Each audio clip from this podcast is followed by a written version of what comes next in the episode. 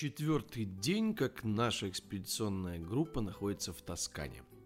И, безусловно, сейчас происходит исследование по территории, собственно, всего региона, но сегодня мы сконцентрируемся даже не на регионе и даже не на Флоренции, а на личности. Личность это одиозная, это Леонардо да Винчи, и вот этот подкаст мы построим своеобразным способом. Каким образом, я расскажу после того, как я представлю нашего гостя в студии. Итак, сегодня с нами Алексей Самсонов, э, член президиума Одесского фотографического общества, художник, прекрасный фотограф. Э, здравствуйте. Здравствуйте, Константин. Итак, э, давайте поговорим не просто о Леонардо да Винчи. Знаете, одна из гипотез руководителя экспедиционного корпуса выглядит следующим образом, что Флоренция является истоком так называемой 52-й технологии. Что это за технологии? Э, испанские мы говорили во вчерашних подкастах. Те, кто пропустил, можете восполнить упущенное. И поэтому я бы хотел попросить вас взглянуть на творчество Леонардо да Винчи вот как раз под углом вот этой самой 52-й технологии. То есть э, найдем ли мы в биографии и в деятельности этого э, гения некие следы этой технологии. Но начнем с простого вопроса. А, каков вклад этого человека? Почему он настолько почитаем сквозь века и вот до сих пор вызывает вот такое вот, знаете ли, восхищение и не оставляет равнодушных? А, ну, нужно сказать, что Леонардо да Винчи многие а, о нем знают как о, о, художнике. Да, все знают Мону Лизу, все знают а, другие живописные произведения, которых, кстати, надо сказать, не так уж и много – но не все знают, что Леонардо да Винчи был, э, наверное, даже в первую очередь, он был мыслителем, он был философом, он был инженером, он был ученым. Вот. И он, э, по сути, он сделал и придумал те вещи, которые мы до сих пор по нынешний день э, реализовываем. Начиная от самолета и заканчивая подводной лодкой. Это все идеи Э, Леонардо да Винчи. Который... Это не вымысел, это не мифы. Это... Почему мы говорим, что прототипы были у да Винчи? На чем основываемся? На чертежах. Именно на чертежах? На чертежах, безусловно. На чертежах, э, в его дневниках, в его описаниях. То есть он об этом, во-первых, размышлял. То есть у него есть это в описаниях, в дневниках. Надо сказать, что его эти дневники не так быстро, скажем так, расшифровали, потому что а, они написаны своеобразным способом. То есть надписи в его дневниках написаны зеркально. То есть если вы возьмете и решите прочитать, вы этого сделать не сможете. И эту вещь разгадали, между прочим, не сразу. Да, то есть не сразу смогли прочитать. И э, сами чертежи, наброски, идеи вот этих всех летательных аппаратов, подводных лодок, э, танк, собственно, саму идею танка э, придумал Леонардо да Винчи. Она была даже реализована, в принципе, в, когда он, в тот период, когда он жил в Милане. А, но она была не, не совершенно, безусловно, но саму идею, которую сейчас мы реализовали, э, она, она принадлежит Леонардо да Винчи. Мы не сильно преувеличиваем. Я вам объясню суть вопроса. Дело в том, что вот во время включения из Флоренции Олег Викторович говорил, что это волшебный город, в котором все необъяснимое списывается на Леонардо да Винчи. Знаете, такая флорентийская традиция. И вот когда мы говорим чертежи, когда мы говорим дневники и так далее, ну мы же понимаем, что много чего можно изменить, да, можно э, создать иллюзию определенную, да. Вот эта вот зеркальная надпись, зачем так сложно все? Я думаю, что э, по поводу преувеличения вообще самого по себе да Винчи, это факт. Есть потому, явление такое. Э, безусловно, потому что да Винчи не был тем да Винчи, который э, в те времена, каким мы его считаем сейчас. Потому что э, нужно сказать, что э, да Винчи, он как бы товарищ был такой экспериментатор. То есть многие, вот почему я сказал, что э, не так много живописных произведений мы знаем, потому что их действительно не так много дожило до наших дней. То есть многие, многие вещи, во-первых, он не заканчивал. многие вещи он экспериментировал, у него они не получались. То есть э, «Тайная вечеря», которую мы знаем все, она третья. Две предыдущих просто осыпались. Еще при, не то чтобы при жизни, а через год.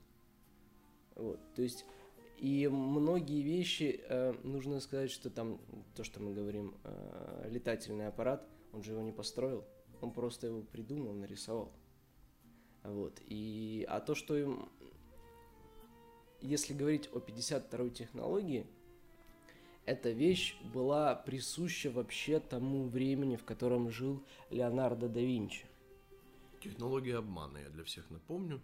Технология неуязвимости – вот, неприкасаемости, но ключевое это все-таки технология обмана. Об этом речь. Именно так. И э, задача возрождения, она звучала примерно так. Обмануть не просто даже человека, но и Бога. То есть э, откуда все эти летательные аппараты и так далее. Ну вот во всяком случае так говорят, что э, да Винчи хотел обмануть природу. И есть даже история, когда еще, в принципе, он был достаточно молодым э, художником.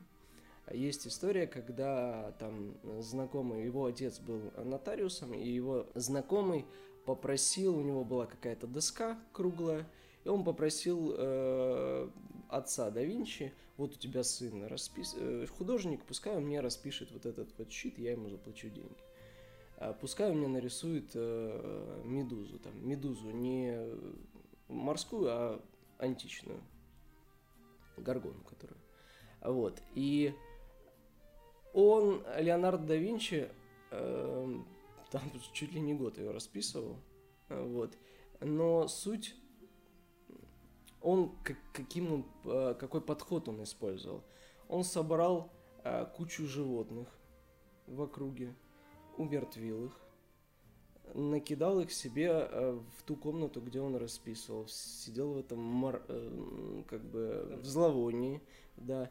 И вот этот весь ужас он перенес вот этих вот мертвых, там вот этих вот всех животных, голов и так далее, он вот этот образ перенес на, на вот этот щит круглый. И настолько реалистичный э, изобразил это вот эту вот медузу Гаргону, э, поставил специальный свет в этой комнате, когда она была готова, он пригласил этого человека, который ему заказал, э, тот упал в обморок. Вот это один из примеров, да, может быть, это и байка, как бы на самом деле, которую рассказывал тот самый да Винчи. Вот. Но суть его идеи была, да, как бы обмануть э, природу и, э, и человека. Ну, как минимум, в, в этой всей истории есть одна вещь, которая ну, характеризует его как ученого. Обратите внимание на э, способе погружения в среду. Да, да. То есть, по сути, для того, чтобы изобразить Гаргону, он создал для себя среду и уже погрузился в эту среду, и уже находясь в этой среде, он смог создать нечто. Обратите внимание, экспедиционный корпус не убивает животных, не нужно никакого зловония. Но для того, чтобы делать какие-то выводы, возникает метод погружения в среду. И обратите внимание, как меняется профессор Лепский. Именно так. То есть, еще раз говорю, вот если кто-то хорошо знал Максима Анатольевича год назад и сегодня, это два разных человека. Уже, уже, хотя это всего лишь две экспедиции. Обратите внимание. Вот это в том числе эффект э, встречи со средой. Помните, как у Стругацких зона, да? То есть э, дверь в будущее, место, где происходят чудеса. Да, именно так. И вот Флоренция, я думаю, что это одно из таких мест, которые вот созданы специально как, как некая среда, потому что нужно сказать, что вот эта вот технология обмана, 52-я технология, вложенная была в, вот, в да Винчи именно вот там, потому что он же путешествовал, там он был в Милане, он потом э, вообще он умер во Франции. Как... Вот официальная версия. Да, по официальной версии.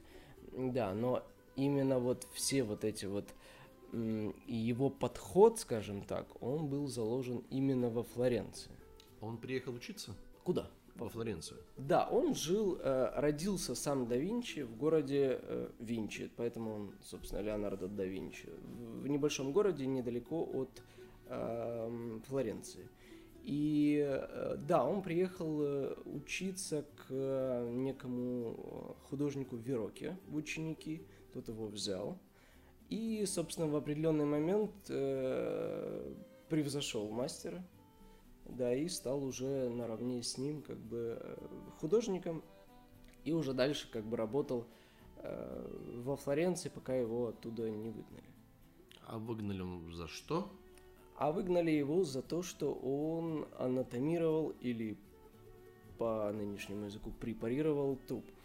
То есть он э, исследовал, то есть вот опять же, чтобы э, многие художники, они довольствовались тем, что, ну вот, как бы по сути, э, они то, что они видели с одной стороны, то, что они видели на картинах, то, что они видели своими глазами, и довольствовались этим с точки зрения анатомии и так далее, то есть строения человека.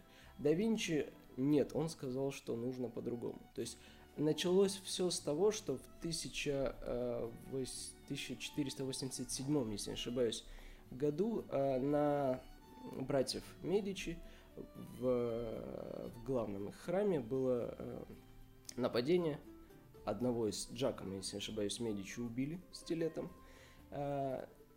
Впоследствии нападающих нашли, и одного из них, э, собственно, повесили. Есть такой рисунок у Леонардо да Винчи. И вот с этого момента его заинтересовало вообще само по себе... Э, Смерть? Смерть с одной стороны.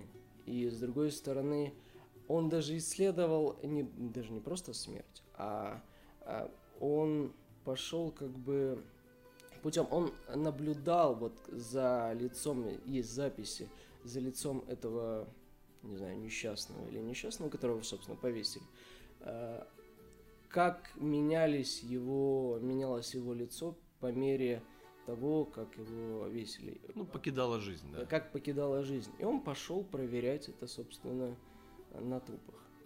Он сначала предполагал, что душа человеческая, то, что как бы дает жизнь телу, она находится где-то в мозгу. Он пошел и проверил.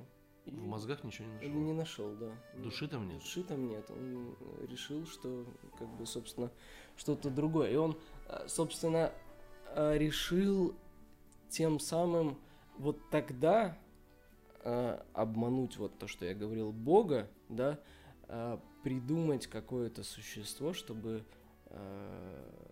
наделить его жизнью. Или превзойти Бога или превзойди Бога. Именно так. То есть он так и говорил, что человек, так как он создан по образу и подобию, значит, он единственный, кто может, собственно, э, либо быть таким, как Бог, либо, превзойти и создать творение не хуже. И он всю жизнь, как он писал, э, следовал этому пути. Он пытался создать, вот, превзойти, скажем так, Бога. Но в конце жизни, я не знаю, вроде бы он даже разочаровался в этом. Но суть в том, что он как бы... Э, кстати, нужно сказать еще момент такой по поводу обмана. Э, когда он переехал из Флоренции в Милан, то с чего мы начали. Для того, чтобы его взяли, его же никто не знал там кто такой Леонардо да Винчи. Его о нем знали, безусловно. Ну, газет не было, радио не было, да. интернета не было, да. Во Флоренции ему как-то нужно было, там э, правил Сфорца, э, ему как-то нужно было привлечь внимание. И каким-то способом он э, нашел с ним встречу или написал письмо, я не помню точно. Но он ему написал такой список того, чего он может, что я думаю, что сейчас даже мало кто из э, крупных корпораций может написать такой список. Это начиная от э, фортификационных инженерных э, устройств и заканчивая обыкновенной скульптурой. Причем он написал все то, что на тот момент невозможно было сделать. Он говорит, я могу без проблем. И я уверен, что заведомо это был обман потому что потом он находил способы, когда ему ставили задачи соответственного способа. Он ходил и искал, как, э, как, как это, же это сделать. Как это сделать. Я уверен, что не так давно по, по интернету э, ходил список э, дел Леонардо да Винчи, наверное, многие читали. И вот что ему нужно, он, у него был список там из 15, кажется, дел, которые нужно сделать в день.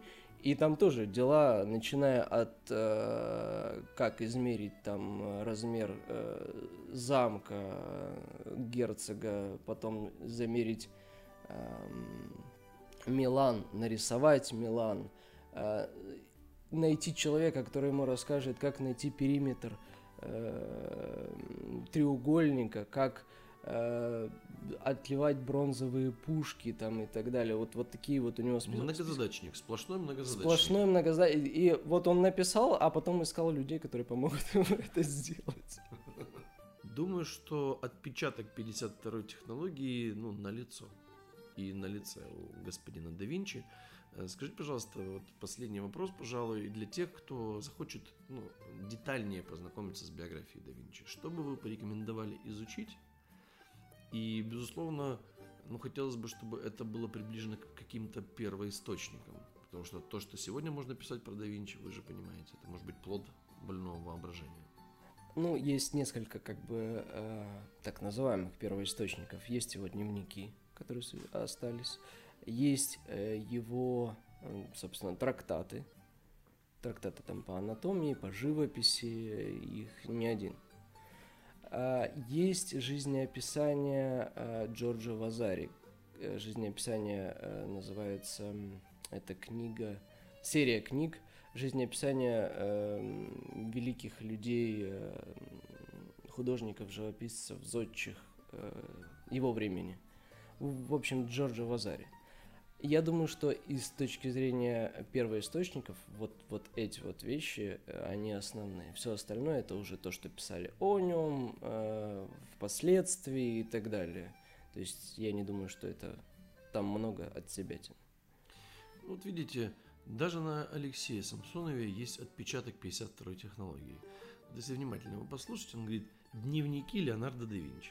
Ну, я думаю, что ни, ни такого не секрет, что даже дневники можно изготавливать. Это безусловно. Да, поэтому когда Алексей как бы Викторович э, утверждает про дневники, то мы безусловно понимаем, что это тоже может быть элемент 52 технологии. Конечно, особенно если мы говорим о не оригинале, потому что никто же не читает эти зеркальные надписи.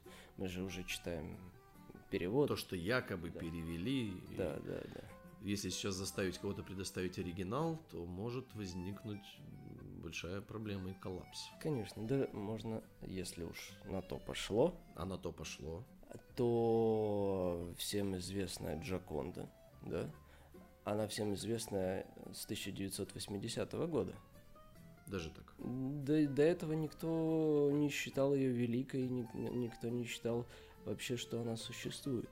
Мало кто о ней знал. Поэтому насчет 52-й технологии э, неизвестно, написал ли ее вообще да Винчи. И неизвестно, сколько ей лет. И неизвестно, сколько ей лет, безусловно. Потому что, опять же, э, да Винчи, как художник, он крайне специфический. И не так много вещей, которые принадлежат, э, ну, как бы, дожили до нашего времени. И множество вещей он не, не доделывал. И то, что есть Например, в, там, в каких-то его эскизах, набросках есть набросок этой да Винчи, не говорит о том, что это его картина. Совершенно не говорит. Ну, тем более 20 век, это уж, простите, расцвет Сотбис Кристис и, про, и прочих аукционов, а это, ну, если кто-то не знает, сплошная 52-я технология. Безусловно. А вы же знаете, сколько стоит э, Джаконда? Под 500 миллионов долларов. Вот на этой оптимистической ноте мы и закончим сегодняшний подкаст. Спасибо большое, Алексей. С Давинчи мы познакомились практически лично. Вот. А, мы будем ежедневно вас приглашать в студию для того, чтобы сделать такую ретроспективу, скажем так, флорентийских художников, либо людей, которые соприкоснулись с Флоренцией и остались в веках.